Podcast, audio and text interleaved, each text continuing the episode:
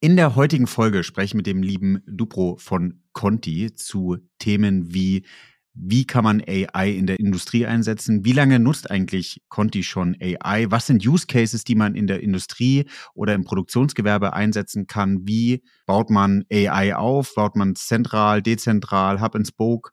Das sind Themen, die wir in der heutigen Folge beantworten.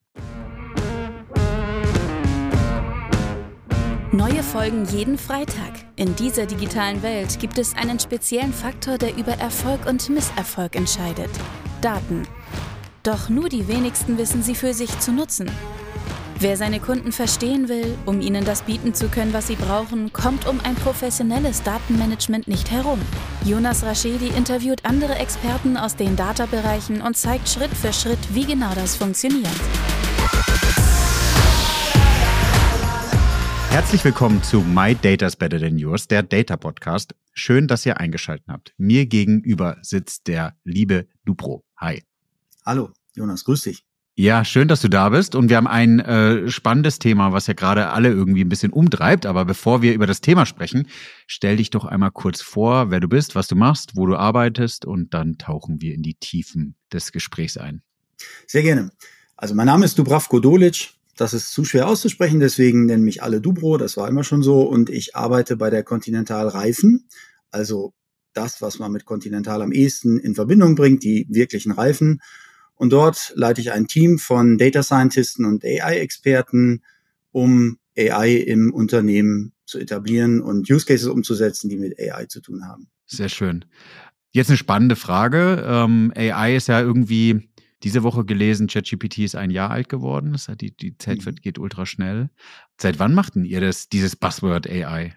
Spannende Frage.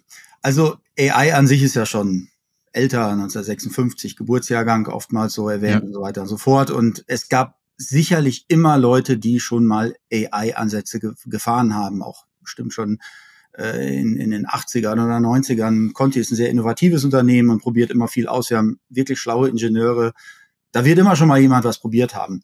Der strukturierte Ansatz ist äh, noch nicht ganz so alt. Wir haben in äh, vor ungefähr sieben, acht, neun Jahren angefangen, Daten zu erheben aus Reifen, die noch nicht in der Produktion sind, aber bereits auf der Straße zugelassen sind. Dort haben wir sehr viele Daten er erhoben und da stellte sich natürlich die Frage, was kann man mit diesen Daten machen? Wir würden gerne mehr Services auch an unsere ähm, Kunden weitergeben, die darauf basieren, dass wir Erkenntnisse über unsere Reifen haben wie kann man die auswerten? Und da war man dann über das klassische Thema Big Data sehr schnell bei AI. Und äh, so circa 2016, 2017 ging das dann los, dass wir die ersten Use Cases gemacht haben. Und ähm, ich habe dann äh, nach und nach angefangen, ein Team entsprechend dazu aufzubauen. Und wir haben uns relativ früh dann schon kommend aus diesem Advanced Analytics, dann Applied Analytics und AI genannt. Also das Label war, ich glaube, 2017 schon da. Und das ging sehr stark einher mit den ersten, auch sehr klassisch Computer Vision äh, Use Cases, die wir dann in dem Bereich gemacht haben. Ja, mega spannend. Kannst du uns einmal dazu abholen? Ähm, ich überlege gerade, bei uns hier in der Region ist eine, ist ein, glaube ich, Teststrecken. Also man sieht viele R-Könige oder viele Autos, die Messinstrumente im Auto haben. Das ist ja jetzt meistens der Autohersteller, muss ja keine Details verraten, aber wie werden denn überhaupt Reifendaten dann erhoben von, von, von, Fahrrad, äh, von Fahrrädern, von Reifen, die noch nicht in der Produktion sind? Fahrräder haben wir natürlich auch, da werden nicht so viele Daten ja. erhoben. Ja, das ist tatsächlich ein sehr spannender Prozess und auch sehr vielschichtig. Wir äh, machen das natürlich nicht äh, nur an einer Stelle, ähm, sondern bemühen uns verschiedene ähm, Arten und Weisen. Also Continental macht ja Reifen wirklich seit äh, Beginn quasi und hat dann also verschiedene Testmethoden entwickelt. Ja. Es gibt Methoden, wo man äh, den Reifen, nachdem er spezifisch gebaut wurde, nach einem bestimmten Rezept, nach einer bestimmten Konfiguration, an eine ganz große Trommel spannt und den einfach Stunden um Stunden laufen lässt und am Ende dann schaut, was ist da kaputt gegangen, gibt es kleine Cracks oder Blasen oder irgendwas, den sogar aufschneidet physikalisch, röntgent und sowas. Das ist eine Möglichkeit, einen Reifen zu testen. Auch da arbeiten wir inzwischen mit AI und nehmen die Daten aus der Vergangenheit, um mögliche Testergebnisse vorwegzunehmen, also mithilfe von AI-Modellen zu äh, Modellen ja, zu modellieren, simulieren, ja. genau. Ja, Dann das was, was ich eben meinte, ist natürlich ein wirklich sehr spannender Ansatz. Dort haben wir Sensoren, die in dem Reifen verbaut sind. Also die werden richtig reingeklebt in die Reifeninnenfläche. Okay. Äh, schon bei der Produktion, weil man als Kunde kann man solche Reifen kaufen. Da geht es natürlich hauptsächlich um LKWs. Da geht es nicht um das private Auto. Dort haben wir schon lange Sensoren, die dir ja den Stand sagen, wenn du Auto fährst, kennst ja. du das, du hast da irgendwie ja. Sensor, ein Lämpchen, was leuchtet und so weiter. Hier geht es um LKWs, äh, die haben sechs, zwölf, 14 Reifen und fahren lange Strecken und äh, haben sehr unterschiedliche Konfigurationen. Es ist was anderes, ob du mit dem LKW zwischen Hamburg und München hin und her donnerst oder ob du in Brasilien, keine Ahnung, den Regenwald ab, abholst, sag ich mal böse. Definitiv, ja. Und ähm, diese Sensoren äh, liefern Daten, Druck, Temperatur und wir haben Boxen an den Fahrzeugen. Diese Boxen messen zusätzlich die Beschleunigung des Fahrzeugs, die ähm, GPS-Position und so weiter. Diese ganzen Daten werden zusammengepackt man kann noch mehr Daten aus dem Auto erheben, bis hin zu Temperaturen und wie viel Gas hat der Fahrer gerade gegeben. Ja. All sowas kann man aufzeichnen relativ hochfrequent, Sekundentakt. Ja, das heißt, um, Umgebungsdaten sind es eigentlich und dann die Daten vom Reifen selbst und dann natürlich genau. auch von, an welchem Fahrzeug sind sie angebracht. Ja. Genau, wobei wir, wir als Auswertende natürlich GDPR, das Fahrzeug nicht kennen. Wir wissen gerade mal, was für eine Konfiguration vom Fahrzeug ja. das ist. Ja. Die werden übertragen. Wir haben eine wirklich Petabyte große Datenlandschaft dafür und dort machen wir dann entsprechende Auswertungen und entwickeln Modelle, zum Beispiel, um vorherzusagen, wie lange ein Reifen hält. Okay, weil du ja bei LKWs und Co. auch unterschiedliche Belastungen hast, wie du gerade beschrieben hast, genau. und, und, unterschiedliche Umgebungen, ähm, um dann rauszufinden, was ist die, der, der, der ideale Setup. Wie lange muss ich mir so einen Test eigentlich vorstellen, bevor der Reifen in die Produktion geht? Also da gibt's auch wieder sehr unterschiedliche äh, Fälle. Ne? Ähm, ja. Also wir, wir können, du hast eben Testgelände erwähnt, ähm, wir haben in Norddeutschland ein Testgelände, aber auch in Texas zum Beispiel, in verschiedenen, in, in Schweden haben wir noch eins, wir haben verschiedene Testgelände. Wir können natürlich Reifen sehr explizit testen und sagen, das, da fahren wir jetzt mal 100 Runden mit auf diesem Testgelände. Wir können Reifen auch äh, in diesem Erprobungsumfeld lassen und ja. fahren dann da mal. Also das ist da müsste man jetzt die Testingenieure fra fragen, da bin ich nicht so genau drin. Aber es sind schon, also wir fahren diese Reifen schon durch, bis sie dann wirklich abgefahren sind, um auch, auch den Lebenszyklus eines Reifens kennenzulernen. Bis zur Ermüdung sozusagen, also äh, ja. Ja, oder eben abgefahren, also äh, 1,2 Millimeter oder 4 Millimeter, je nachdem, was für ein Reifen das ist. Wenn dann diese Profiltiefe erreicht ist, nehmen wir ihn runter für alle äh, Praktiker draußen äh, ist das bestimmt auch noch eine, eine, nette Anekdote. Als wir angefangen haben damit, hieß es ja, sag mal vorher, wann 1,2 Millimeter erreicht sind. Das ist der gesetzliche Wert, ja. ja. Jetzt gehen wir in eine Datenbank, Tausende, also Zehntausende von Reifen und schauen wir, ja. wie viel da 1,2 Millimeter, also deinen Zielwert haben, ja. ja. Es werden kaum welche sein, weil man die Reifen meistens früher abnimmt. Also keiner fährt ja. genau bis 1,2 Millimeter. Ja. Kommt schon das erste Datenproblem. Wie, wie machst du das? Wie simulierst du, dass du jetzt sagst, okay, der, der ist abgefahren, ja? Da solche ja. Problematiken hatten wir am Anfang, mit denen wir dann kämpfen mussten. Verantwortest du dann auch die Technik, wie erhoben wird, oder bekommt ihr die, also ab wann in der Datenwertschöpfung greifst du mit deinem Team ein? Mhm.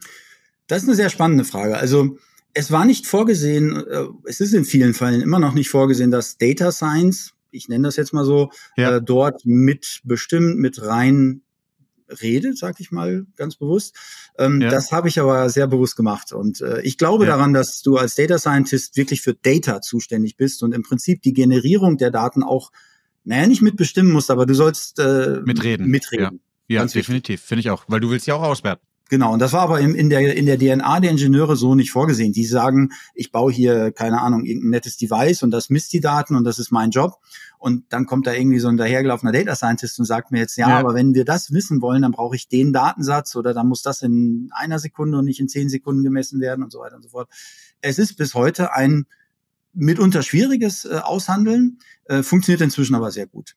Ja, denke ich mir auch, weil, äh, wie du, wie du ja gerade sagst, im, alleine ja dadurch, dass eure Wertschöpfung oder eure Erprobung oder euer Test ja auch eine Weile dauern und mhm. dann hast du die Situation jetzt mal übertrieben, irgendwelche Zahlen zu nennen. Du hast ein halbes Jahr irgendwie eine Erprobung und nach einem ja. halben Jahr stellst du fest, dass du die falschen Daten erhoben hast und du die im Data Science Bereich gar nicht verwenden kannst, dann machst du ja was falsch. Genau, ja, das ist das ist die große Herausforderung. Das gilt eigentlich für alles. Also ob das jetzt äh, Fahrdaten sind von einem Reifen oder Produktionsdaten, äh, egal was. Und äh, Produktionsdaten noch schwieriger. Da gehe ich ja als Data Scientist rein und schaue Beispiel aus dem Bereich.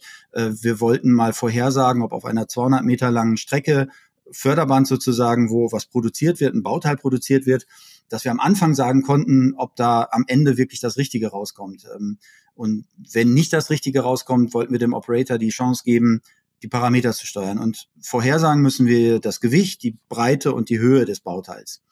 Dann sind wir zu der Datenbank gegangen. Ja, die Parameter sind da drin. Und nach etwas aufwendigen Extraktions, äh, ja, Vorhaben dann haben wir die Daten auf dem Schreibtisch gehabt, virtuell, und stellt ja. sich raus, diese Daten wurden gar nicht erhoben.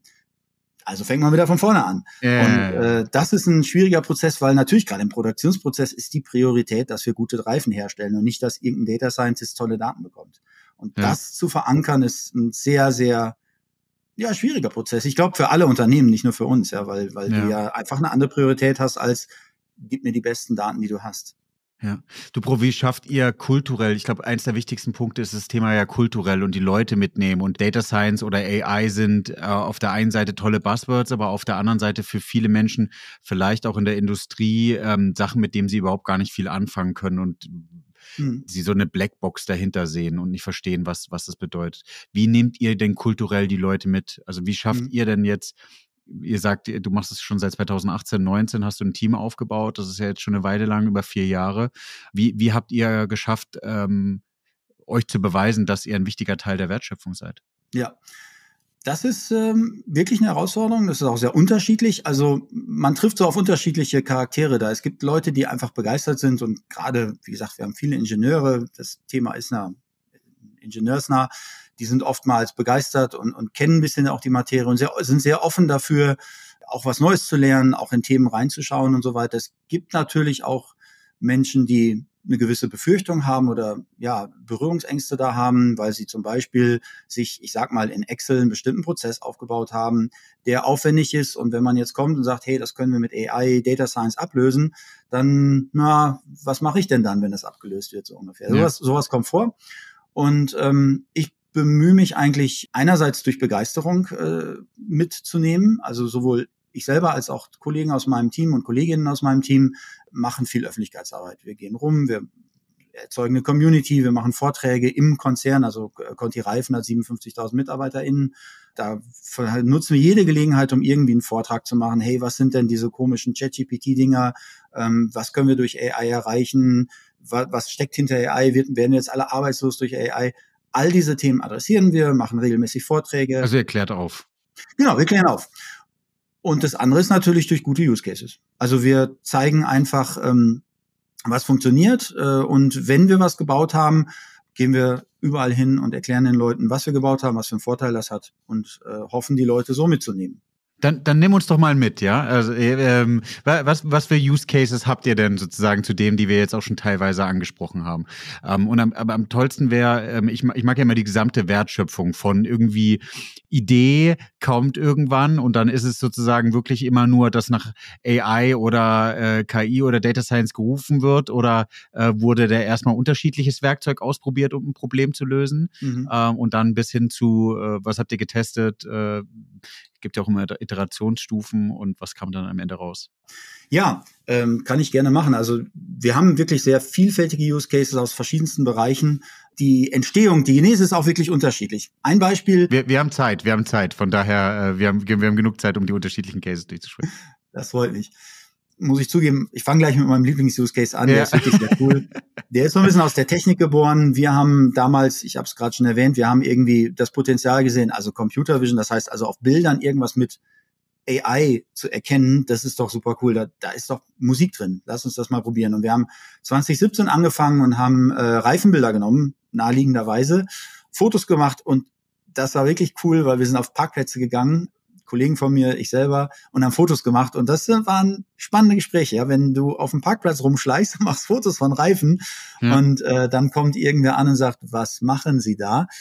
100 Prozent super Reaktion, wenn ich sagte, sorry, ich bin von der Continental und wir brauchen ganz viele Reifenbilder und ich fotografiere gerade Ihren Reifen, aber nur dieses Stück hier, können Sie ja. gucken, hier passiert nichts Böses. Die Leute waren alle begeistert davon. Also das heißt, ihr wart irgendwie auf dem, im Einkaufszentrum und wart sonst irgendwo öffentlicher Parkplatz?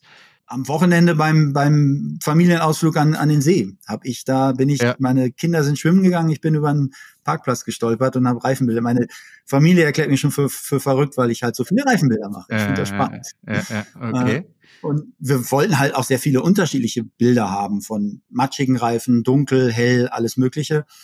Und dann haben wir angefangen, die Elemente, die so auf dieser Seitenwand draufstehen, da steht ein DOT-Code drauf, da steht die Marke drauf, da steht die Dimension drauf und so weiter.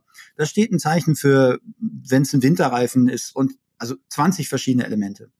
Und das haben wir angefangen, wie können wir die denn mit AI auslesen? Also wir haben die ersten Modelle, die es damals gab, so AlexNet und ähm, wie sie alle heißen, haben wir ähm, probiert und trainiert, haben wirklich ein bisschen Jugendforscht betrieben ja. Und am Anfang ging das sehr langsam, weil wir kaum Zeit dafür hatten, weil wir noch nicht so einen richtigen Business-Fokus hatten und auch erstmal die Materie kennenlernen wollten und auch verstehen mussten, okay, du musst Bilder labeln. Äh, diese Label sind ja vielleicht in anderen Use Cases wieder spannend. Wie speichern wir das, diese ganze Infrastruktur herzustellen? Also Prozess auf mit aufbauen, Organisation mit aufbauen, ja, genau, spannender ja. Punkt.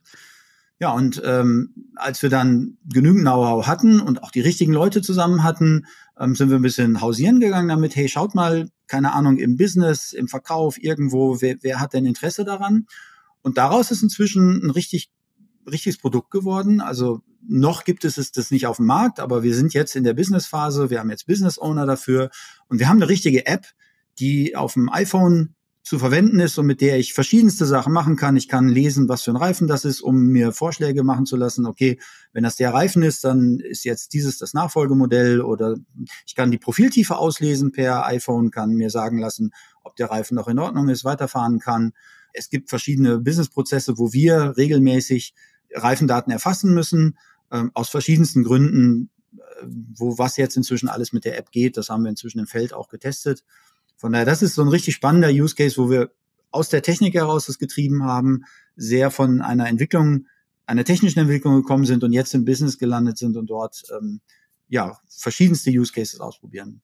Spannend, aber das ist ja eher so ein, äh, vorhin hast du Jugend forscht gesagt, das ist vielleicht die falsche Formulierung, aber ist, da war noch, wie du sagst, da war noch kein Business Value dahinter, oder? Ihr habt erstmal was probiert gehabt und habt experimentiert. Genau. Ich finde das immer, wenn, wenn ich mit anderen Leuten spreche und die mich fragen, wie würdest du AI, wie würdest du Data Science im Unternehmen aufbauen oder generell Data, habe ich immer wieder diese Fachabteilung IT Data denke und dieser, dieser Clinch, der existiert, weil Data irgendwie nach einem halben Jahr aus dem stillen Kämmerchen kommt und sagt, guck mal, was für coole Use Case wir hier gebaut haben und die das Business sagt, vielen Dank dafür, brauchen wir überhaupt gar nicht. Aber wie, ja. wie war es denn da jetzt bei dem, das du beschrieben hast? Also hattet ihr euch da vorher abgesprochen oder war es einfach irgendwie auch ein Thema, was, was euch so begeistert hat? Wir hatten uns, also abgesprochen. Wir haben uns nicht explizit abgesprochen. Wir haben Möglichkeiten, Dinge auch zu erforschen und auszuprobieren. Und wir hatten einfach einen kleinen Prototyp gebaut, noch gar nicht in einer App oder sowas, sondern wirklich mehr oder weniger in einer Webseite mal Fotos zum Hochladen und dann gezeigt, was es kann. Und damit sind wir dann zum Business gegangen. Und dann haben die gesagt, jo, das ist spannend. Da können wir uns Use Cases vorstellen. Da können wir uns vorstellen, dass da Business Value erzeugt wird. Und dann haben wir die Projekte angefangen, in denen dann wirklich, ja, also richtig die App und das Backend und alles, was du brauchst, dann dafür äh, gebaut wird. Also ja. ganz ohne Business Value machen wir das nicht. Ähm, die, die, der, der Forschungsanteil war da relativ klein. Und das ist auch einer der wenigen Use Cases, wo wir so von der Richtung gekommen sind. Üblicherweise ist es, wie du sagst, also das Business kommt an. Im schlimmsten Fall sagen sie, du, wir haben hier seit zehn Jahren Daten gesammelt, könnt ihr da was mitmachen? Ja. Im besten Fall sagen sie, ja, wir gucken mal rein, schauen wir mal, wo ist denn dein Problem? Also im besten Fall, das ist ein anderer Use Case, mal als Beispiel, ähm, ist es so, dass sie kommen und sagen, wir haben hier einen Prozess, in dem Beispiel zum Beispiel mixen, also die Rohmaterialien kommen in einen riesengroßen Thermomixer, quasi wie bei ja. dir in der Küche oder so, und werden ja. durchgemischt. Aber je nachdem, was für einen Reifen du erzeugen willst, musst du ja unterschiedliche Rohmaterialien reintun. Ne? Verschiedene Steifigkeiten, verschiedene Anwendungsfälle ja. für Reifen und so weiter. Ja. So, und dann ähm, kamen die an und sagten, diesen Prozess, äh, wir sehen in den Kurven, dass der nicht immer optimal ist. Gibt es irgendeine Möglichkeit mit AI, den zu verbessern, diesen Prozess? Dann haben wir dort ein konkretes Problem gehabt, verbessere diesen Prozess und sind dort mit AI reingegangen und haben am Ende wirklich eine Lösung gebaut, die ähm, dir eigentlich mit Hilfe eines Modells die Reihenfolge optimiert. Das heißt, anstatt irgendwie random nach bestimmten Rezepten äh, Material reinzuwerfen, wird dir gesagt, bitte nimm diese Reihenfolge. Die Qualität der Reifen bleibt dieselbe, der Output wird erhöht, weil wir eben eine optimierte Reihenfolge haben, weil der Mixer. Also nur die Reihenfolge, wirklich nur die Reihenfolge, nicht die Menge. Also letzten Endes erhöht der Operator, Operator, der Mensch, der am Band steht, erhöht die Menge ja. oder vielleicht auch macht weniger rein, aber die ja. Menge wird ihm von dem AI-Algorithmus vorgegeben ähm, und die basiert aber auf der Reihenfolge, in der die Rezepte abgearbeitet werden. Ja, ähm, lass, äh, ähm, ich, hab, ich, ich mache ja gerade gerne Umfragen zu meinem Podcast und äh, hole mir Feedback ein. Und viele wollen sozusagen mehr Details. Okay. Nimm uns doch einmal kurz zu dem Thema nochmal mehr mit. Das heißt, mhm. das Business überlegt sich ja, dass dieser Prozess nicht ideal funktioniert. Was ist deren Problem? Der Output stimmt nicht. Also irgendwie, was wäre eine KPI, auf die dieses Business misst, warum sie sozusagen auf euch aufmerksam werden? Die betreiben natürlich ich sag mal, Forschung, beziehungsweise haben jede Menge Domain-Know-how. Da sitzen Ingenieure, die kennen den Mixing-Prozess, ja. sind dafür zuständig, äh, kennen den hoch und runter auswendig, kennen auch die Daten und schauen in die Daten rein und sehen, es gibt Fälle, wo der Mixer nicht optimal ausgelastet wird, weil er, keine Ahnung, nicht genug Druck ausübt, um das Material zu mischen. Die Temperatur ist nicht ganz optimal. Also wenn man neues Material reinfüllt, bis er dann dahin kommt, dass er dieses neue Material wirklich gut verarbeitet, kommt so eine unklare Phase, wo er, wo der Mixer einfach nicht bei 100% Effizienz ist. Ja, vielleicht bei okay. 98 oder 95 Prozent irgendwas. Das kann man hinten beim Output messen. Äh, dadurch ist sozusagen die Produktion nicht ideal. Genau, das haben wir alles in den Daten. Das sieht man. Ist auch nichts Neues. Das wissen die Leute seit seit Jahren ja. und das, die haben sicherlich schon sehr viel eigenes Know-how reingesteckt, um diesen Prozess zu optimieren. Ja. Und ähm, da kommen sie dann auf die Idee, naja, jetzt redet man so viel von Data Science, AI, irgendwas kann man da nicht mit AI noch mehr rausholen, als wir sowieso schon gemacht haben. Ja, weil sie versucht haben, händisch das zu lösen, über, ja. über sozusagen Knowledge, was vorexistiert, äh, andere Experten. Physikalisch meistens, man, ja, das sind ja, ja, Leute, die viel Ahnung, Chemie, Physik, von dem Prozess als solcher, also sie haben, sie haben es prozedural gelöst und auch damit, sind damit sehr weit gekommen. Und dann ist eben die Frage, kann man jetzt noch mehr machen, wenn man es datengetrieben macht? Anstatt mit dem Wissen zu kommen, mit der wir kennen den chemischen, physikalischen, ingenieurstechnischen Prozess. Was sagt ihr denn aus der Datenperspektive zu? Hier schaut euch an, wir haben hier hunderte von Mixern, haben hier hunderte von Daten, wie gemischt wurde. Wir können euch diese Daten erklären. Wir können sagen, schau mal hier in der Kurve, wenn dieses Phänomen auftritt, dann sehen wir, dass das nicht gut ist. Ja? Und da können wir dann kommen und sagen, okay, dann haben wir das jetzt verstanden, wo das nicht gut ist. Wir nehmen diese Daten, labeln die, wenden unsere Methoden an und kommen am Ende mit einer, in der Regel mit einer Prediction raus. Wir können jetzt anhand der Daten vorhersagen, wann der Prozess schlechter wird. Und auf Basis dieses Modells, das wir haben, können wir eine Optimierung vornehmen. Weil wir eben eine Prediction machen können, wann der Prozess schlechter wird, kennen wir ja den Ausgang in diesem Fall und können dann ähm, eine Vorhersage machen, wie der Prozess zu optimieren wäre. Und im ersten Schritt haben wir das auch gemacht, haben dabei aber eben nicht berücksichtigt, dass so ein Prozess ja äh, von vielen Faktoren abhängig ist. Zum Beispiel muss der Operator ja auch seine Reihenfolgen einhalten und arbeiten und hat eine bestimmte Vorgabe, wie viel Reifen von einem bestimmten Typ produziert werden muss, müssen. Und da zeigt sich wieder, ja. wie wichtig die Zusammenarbeit zwischen Business und AI dann ist. Ähm, ja. Da muss man dann ins Werk gehen und wirklich schauen, okay, ich gebe dir jetzt die Optimierungen von meiner Seite, was kannst du denn damit anfangen? Dann sagt der Kollege im Werk, ja, ist nett, aber da kann ich nichts mit anfangen, weil dann produziere ich zehn Prozent weniger Reifen. Dann ist der Mixer zwar optimal eingestellt, aber ja, ich habe weniger Reifen produziert. Ja. Genau. Ja, Und da muss dann so eine Feedback-Schleife wieder rein, äh, die wir dann am Ende aber auch gelöst haben. Und wir haben, hört sich wenig an, aber wir haben äh, zwei bis drei Prozent Optimierung rausgeholt. Und das ist in Zahlen, wenn man das auf alle Mixer überträgt, ist das wirklich viel. Ja. Du, Bro, das hast jetzt äh, diesen Prozess einmal ganz kurz beschrieben und da äh, hört sich so an, als ob der irgendwie, das ja nur eine Woche gedauert hat. Ähm, und auch dieser, dieser Abstimmungsprozess mit dem Business. Wie lange dauert das von der Idee über, also wir müssen den Mixer optimieren, zu welche Kennzahlen sind es überhaupt, zu einmal diesen, diesen zwischenmenschlichen äh, Austausch, aber auch dieser iterative, immer wiederkehrende Optimierungsprozess, um das beste Modell hinzubekommen. Wie, wie lange geht es um Prozess? Bleibt dran. Ganz kurze Werbung eine kleine persönliche Bitte an dich, liebe Hörer und liebe Hörerin. Und zwar möchte ich meinen Podcast stetig verbessern und an eure Wünsche anpassen. Deswegen gibt es jetzt eine kleine Umfrage und zwar findest du den als ersten Link in den Show Notes. Da kannst du einige Fragen zu meinem Podcast beantworten und es würde mich extrem freuen, wenn du dir Zeit nimmst und wirklich alle Fragen einmal individuell ausfüllst. Vielen, vielen Dank. Jetzt geht's weiter. Werbung Ende. Das ist natürlich sehr unterschiedlich. Also in dem Fall bei dem Mixer hat das Initiale, um das an einem Mixer erstmal laufen zu bringen, tatsächlich nicht so lange gedauert, weil wir recht schnell an gute Daten rangekommen sind. Ähm, wir haben ein Werk in Korbach, äh, das ist in Hessen, da kann man schnell hin und sich gut austauschen. Wir haben dort dann auch recht schnell mit einem Data Scientist eine, eine Lösung bauen können, die dann verprobt werden können. Das waren wirklich eher so zwei, drei Monate. Danach ähm, hat es da ein bisschen länger gedauert, bis man sich abgestimmt hat, was denn jetzt optimiert werden muss und so weiter. Aber ich würde sagen, so für, für ein, ein POC, das vielleicht ein halbes Jahr oder so. Der, der lange Prozess ist dann, okay, jetzt haben wir gezeigt, das ist ein sinnvolles Ding, aber wie kann man das industrialisieren? Nicht in dem Sinne, dass man es technisch industrialisiert, heute mit Cloud und so weiter ist sowas einfach, aber wie kann man es so industrialisieren, dass jedes Werk davon weiß, dass das auf alle Mixer ausgerollt wird und so weiter und so fort. Das ist ein schwieriger Prozess, weil das ein organisatorischer Prozess ist. Da muss man Leute, du hast es ja. eben schon gesagt, mitnehmen, muss man in die Organisation reingehen, die richtige Leute kennen. Das ist ein Prozess, der auch bei vielen Projekten noch andauert. Ähm, ja, also dauert sehr unterschiedlich lang. Wir haben Use Cases, wo es bis zum ersten sinnvollen Aufzeigen, das geht mit AI, haben wir auch schon ein Jahr gebraucht, weil erstmal überhaupt nicht klar war, welche Daten man verwenden kann, Daten überhaupt erhoben werden mussten. Und insgesamt ist bei AI-Projekten, habe ich das Gefühl, nicht immer sofort 100% Attention, weil man natürlich auch nicht unbedingt erwartet, dass da was rauskommt. Das ist ja sehr viel erstmal, wir gucken uns die Daten an, haben wir die richtigen Daten, wir forschen mal, ob ob wir überhaupt eine Aussage treffen können. Wir verstehen den Prozess. Und deswegen ähm, ist ja, steht ja nicht sofort alles stramm, wenn man sagt, hey, wir wollen jetzt AI irgendwo implementieren. Ja.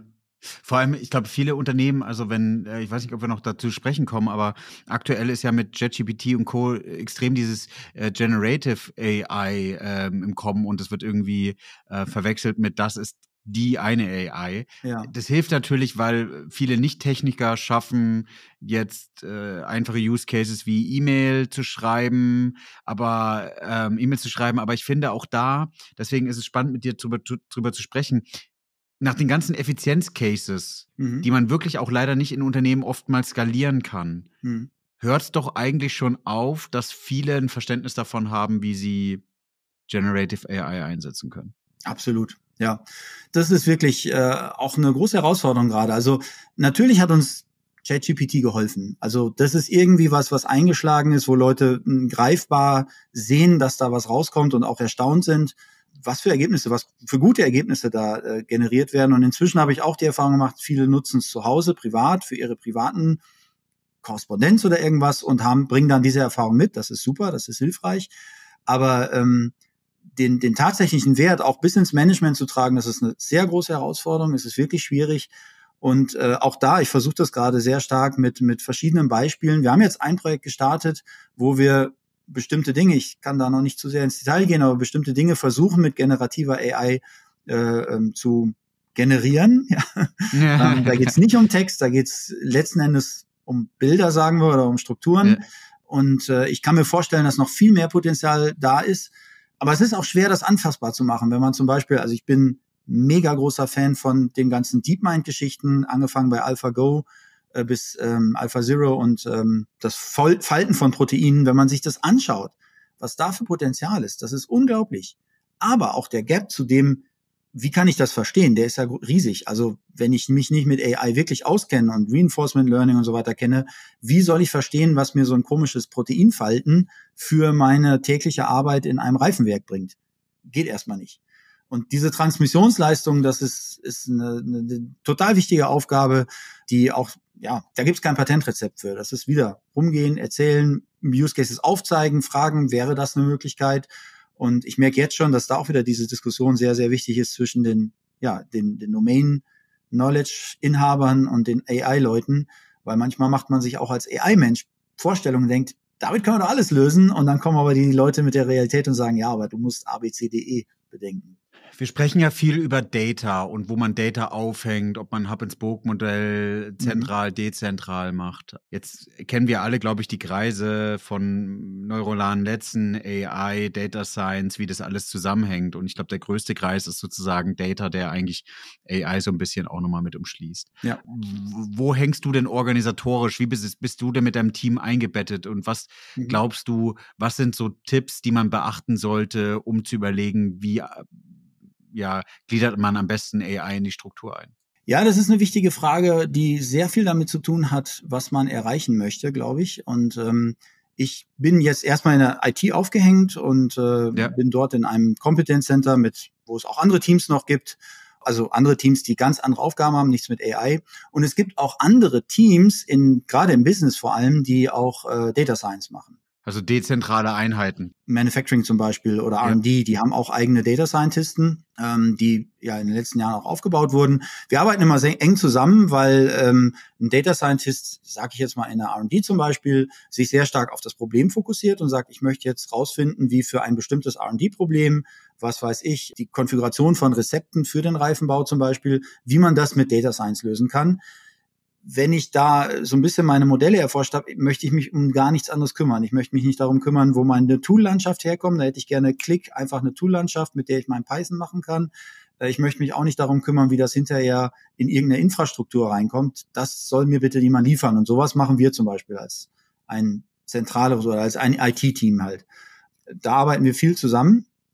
Und ähm, das war über die letzten Jahre auch ein sehr starker Bottom-up-Approach. Also wir haben wirklich uns als Community organisiert, haben miteinander geredet, haben miteinander Use Cases entdeckt und die dann gemacht. Und da kam es auch nicht immer so sehr darauf an, bist du jetzt von der IT oder bist du von der R&D oder Manufacturing, sondern eher so ein gewerksübergreifender Austausch. Ja, absolut, absolut, ja. ja. Äh, sehr stark von der Sache getrieben, eben, dass man begeistert war, dass man aber auch dieselben Probleme hatte. Wir müssen gucken, wie wir an die Daten kommen. Wir müssen schauen, welche Datenqualität wir brauchen, welche Methoden wir anwenden und so weiter. Wir diskutieren gerade, ob ein anderer Ansatz besser wäre. Ich finde einen zentralen Ansatz schon gut, wobei natürlich immer gewährleistet sein muss, Data Science, AI ist nichts Exklusives.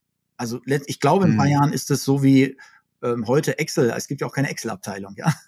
ja ich weiß nicht, ob es die nie gab, aber eine Abteilung, äh, die nur AI macht, halte ich nicht für sinnvoll, weil AI ist wirklich was, was jeder irgendwann anwenden sollte. Es sollte nur ein Enablement-Team geben. Ein Team, was wirklich so ein bisschen tiefer drin ist, was die Methoden kennt. Also dann doch ein zentrales Team und äh, dezentrale Teams, also dann AI eher am, am Business. Also würde ja, äh, ja. Äh, alle Hörer und Hörerinnen, die mich schon länger hören, wissen ja, dass ich Hub Spoke immer so ein Freund bin, dass es eigentlich recht gut funktioniert, wenn man da die Details noch ausgestaltet, dann ja. geht es aber auch wieder in die Richtung. Also ja. von dir die Empfehlung sozusagen auch ja, zentrales, kleines, starkes Team, pilotieren, schauen, wo die Reise hingeht, so ein bisschen Governance, äh, Strategie ja. vorgeben und dann äh, die restlichen sehr nah am, am Fachbereich. Genau. Also man muss verhindern, dass das Unternehmen langsamer wird, weil man zu zentral ist, aber auch, dass es nicht die richtige Geschwindigkeit bekommt, weil Leute sehr lange brauchen, um sich in Thema, Themen einzuarbeiten also da haben wir vieles schon gesehen, wie zum Beispiel, dass äh, Use Cases auf dem, äh, in einer bestimmten Umgebung gut gelöst wurden, in dem Moment, wo sie aber Richtung Maschine sollen, scheitert das, weil man bestimmte Sachen nicht vorher bedacht hat oder dass man bestimmte Datenkonfigurationen, was weiß ich, was ja immer viel kommen, vorkommt, sind Imbalance Data. Man muss einfach aus AI-Sicht wissen, Data Science-Sicht wissen, wie man mit Imbalance Data umgeht. Wenn man das nicht weiß, macht man viele Fehler. Solches Wissen rüberzubringen in die ganzen Bereiche zu den Leuten, die sich mit ihrer Fachlichkeit extrem gut auskennen. Das sehe ich als die Aufgabe eines solchen zentralen Teams. Das ist so ein bisschen dieses biologische Modell. Ich habe halt so ein kleines Zentralhirn, was dafür sorgt, dass die anderen versorgt werden mit Informationen ja. und funktionieren und Tools und so weiter. Aber sie sollen so autonom wie möglich handeln können. Ja, wenn, wenn man jetzt darüber spricht, ähm, viele fangen ja jetzt erst an, Data zu bauen, AI sich Gedanken zu machen. Was wäre denn ich versuche immer in meinen Beratungsprojekten auch dieses Thema äh, Build and Run zu unterteilen. Ja? Also mhm. ähm, die meisten werden ja jetzt erstmal aufbauen. Was wäre deine Empfehlung? Wie würdest du, wenn du jetzt, wir würden dich jetzt einstellen äh, in eine neue Firma, die sich vielleicht auch mit Industrieanlagen im gewissen Bereich Produktion beschäftigt. Mhm. Und ähm, ich würde jetzt oder wir würden zu dir sagen, bau mal hier bei uns dieses ganze Thema AI auf. Mhm. Was wären deine Herangehensweise? Wie würdest du versuchen, das strategisch ranzugehen? Mhm. Was sind die Fragen, die du vielleicht auch in der Organisation stellen würdest? Also äh, das Build and Run ist äh, absolut unterstützenswert und äh, die Erfahrung zu machen, dass AI funktioniert, ist super wichtig. Und äh, je schneller man da hinkommt, dass man irgendwas hat, was läuft, desto einfacher wird es, die nächsten Schritte dann auch zu gehen. Man kann unterschiedliche Fragen. Also eine der ersten Fragen wäre meiner Meinung nach, wo komme ich am leichtesten an Daten ran und an Probleme? Ja, also ja. wenn ich irgendwo natürlich viele Daten habe, aber gar keine Probleme, dann macht es auch keinen Spaß. Ähm, kann man ja. probieren, ist aber wahrscheinlich wenig, wenig aussichtsreich. Optimal ja. wäre, wenn ich einen Bereich habe, wo ich relativ einfach an Daten rankomme. Und an Daten rankommen kann ja alles heißen. Das muss nicht sein, dass da eine fertige Datenlandschaft ist. aber vielleicht kann ich ja mal Daten abziehen in irgendeine Excel-Datei oder CSV oder ja. Paket oder sonst was und schon mal loslegen. Um, aber wichtig ist natürlich, dass ich ein Problem identifiziere, was wirklich einen Mehrwert hat. Bei uns war es zum Beispiel äh, Demand Forecasting, damit haben wir angefangen, das haben wir selber gebaut ähm, und das hat gut funktioniert und hat für viel Akzeptanz gesorgt, weil die Leute verstanden haben, das kann uns wirklich etwas bringen. Und natürlich, das ist der Ansatz, der am besten funktioniert. Die Herausforderung ist dann natürlich, wenn man identifiziert hat, okay, da gibt es einen Bereich, wo wirklich großer Mehrwert wäre, wenn ich da was tue, aber da komme ich auf Teufel komm raus nicht an die Daten ran, aus was für Gründen mhm. auch immer, dann empfehle ich natürlich schon so ein bisschen zu suchen und zu gucken, wo man leichter Daten generieren kann, um dann äh, Use Cases aufzuzeigen, die vielleicht nicht ganz so einen hohen Mehrwert haben, aber trotzdem immer noch wertstiftend sind, aber eben leichter umzusetzen, weil die schnelle Umsetzen ist eine super hohe Prio meiner Meinung nach. Ja, ein, ein guter Punkt. Äh, ich glaube, im Vorgespräch ähm, wurde nochmal über das Thema äh, LLMs gesprochen und im, im, im Marketing, oder? Hattet ihr, mhm. unterstützt ihr da, kannst du da noch irgendwie was erzählen, was ihr da gemacht habt? Mhm. Ja, also da unterstützen wir natürlich. Die sind sehr schnell auf den Gedanken gekommen, dass das sicherlich hilfreich sein kann und äh, ein spannender Aber jetzt erst durch den Hype, erst durch den Hype oder schon vorher? Ja, okay. Nee, durch den Hype, ja. ja. Durch den, so spannend, durch den Hype muss man sagen. Also, ja, ja. Das, wie gesagt, wir haben kreative Leute, die kommen viel auf Ideen. Wir haben es so organisiert, wir haben sehr schnell, also wirklich vor einem Jahr haben wir einen kleinen Ausschuss gegründet, der sich damit beschäftigt hat. Dann haben wir, mein Team, wir haben gesagt, wir bauen jetzt mal was internes, weil es völlig klar war, dass niemand interne Conti-Daten hochladen darf nach ChatGPT. Das ist ja also selbsterklärend. Ja, ja. Deswegen haben wir ja. schnell nach einer internen Lösung geschaut, haben also Open Source Modelle intern implementiert und äh, dort Leute rumexperimentieren lassen.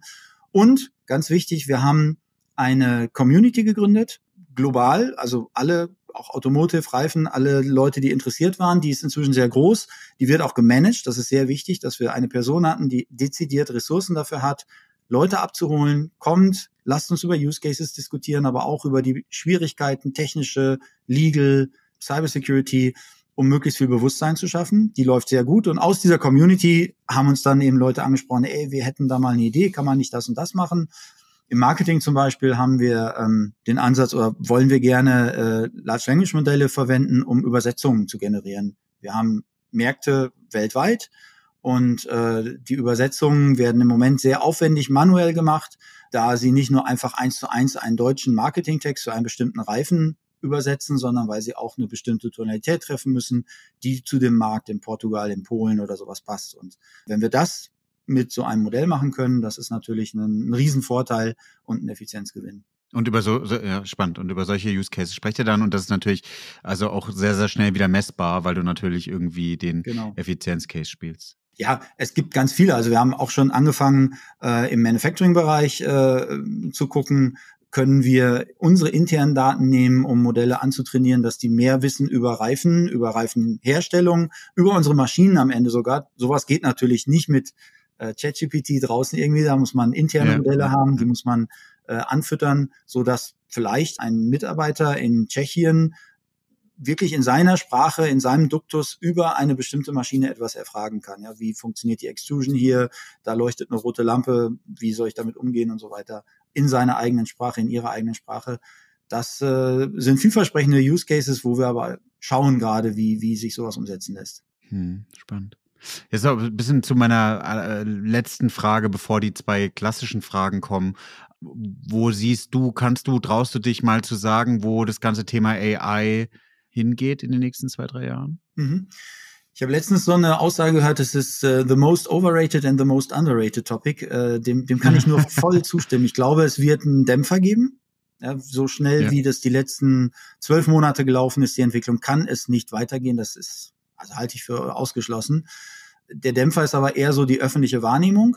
Ich glaube aber, dass in den Unternehmen das Thema jetzt erst überhaupt richtig ankommt und anfängt. Und äh, ich bin überzeugt davon, dass wir viele gute Leute in den Unternehmen haben, die jetzt anfangen werden, diese Themen runterzubrechen und auf die Straße zu bringen und zu sagen, okay, schaut mal da draußen, das ist der Hype. Aber wenn ihr offen seid, können wir tatsächlich Probleme für euch lösen. Da müssen natürlich die entsprechenden Rahmenbedingungen geschaffen werden, dass solche Probleme identifiziert werden, effizient, dass man auch die Effizienz, die so ein AI-Modell irgendwo bringt, messbar ist und so weiter und so fort. Das wird passieren ganz klassischer Hype-Cycle sozusagen.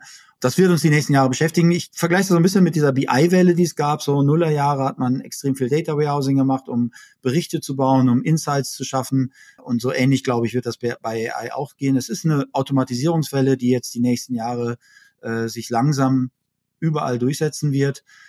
Was Innovationen angeht, im Moment wird ja sehr viel gemunkelt und äh, debattiert und überlegt, ob wir irgendwann eine generelle KI bekommen, also eine, die nicht nur für ein ganz spezifisches Problem trainiert wurde und genau diese Daten dann kennt und ja. kann, sondern das, glaube ich, ist noch weit weg. Ja. Da bin ich. Ich habe Kognitionspsychologie studiert und von all dem, was ich verfolge im Moment, gebe ich dem noch, also ich werde es, glaube ich, nicht mehr erleben, dass wir so eine Intelligenz ähm, sehen, in Aktion sehen werden.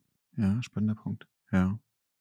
Ich glaube, meine These ist, dass nach diesen Low-Hanging Fruits bei AI wirklich plötzlich erkannt wird, dass viele Unternehmen sich noch überhaupt nicht über Data Gedanken gemacht haben. Und wie du ja. sagst, ja, diese, dieser schnelle Abzug in Excel, der funktioniert mal und da kannst du vielleicht ein oder zwei Modelle mal drüber laufen lassen, wie aber ihr das ja auch gerade beschrieben oder wie du es gerade beschrieben hast, wenn du es über Werke skalieren musst, wenn du plötzlich große ja. Datenmengen brauchst, das Thema ordentlich aufbauen, also wirklich dann sozusagen in Run übergehen von Bild, also von den Projektphasen, von MVPs, mhm. wirklich in ordentlich ähnliche Projekte, dann werden viele Unternehmen feststellen, dass sie äh, früh, nicht früh genug in die, in die Foundation investiert haben und dass es da dann äh, schon dazu kommt, dass die, die da in Foundation investiert haben, jetzt den Markt dann abhängen werden. Das ist, glaube ich, schon spannend kann ich nur zustimmen. Und ich glaube auch, dass die Unternehmen, die das tun, jetzt schon tun oder vielleicht dann auch tun werden, die werden den Vorteil haben, weil, also ich bin auch schon gefragt, naja, wenn, wenn wir AI-Modelle haben, kommt da nicht bei jedem dasselbe raus? Erzeugt nicht dann Michelin dieselben Reifen wie wir? Nein, weil es kommt genau, genau das, was du sagst. Darauf kommt es an, dass wir,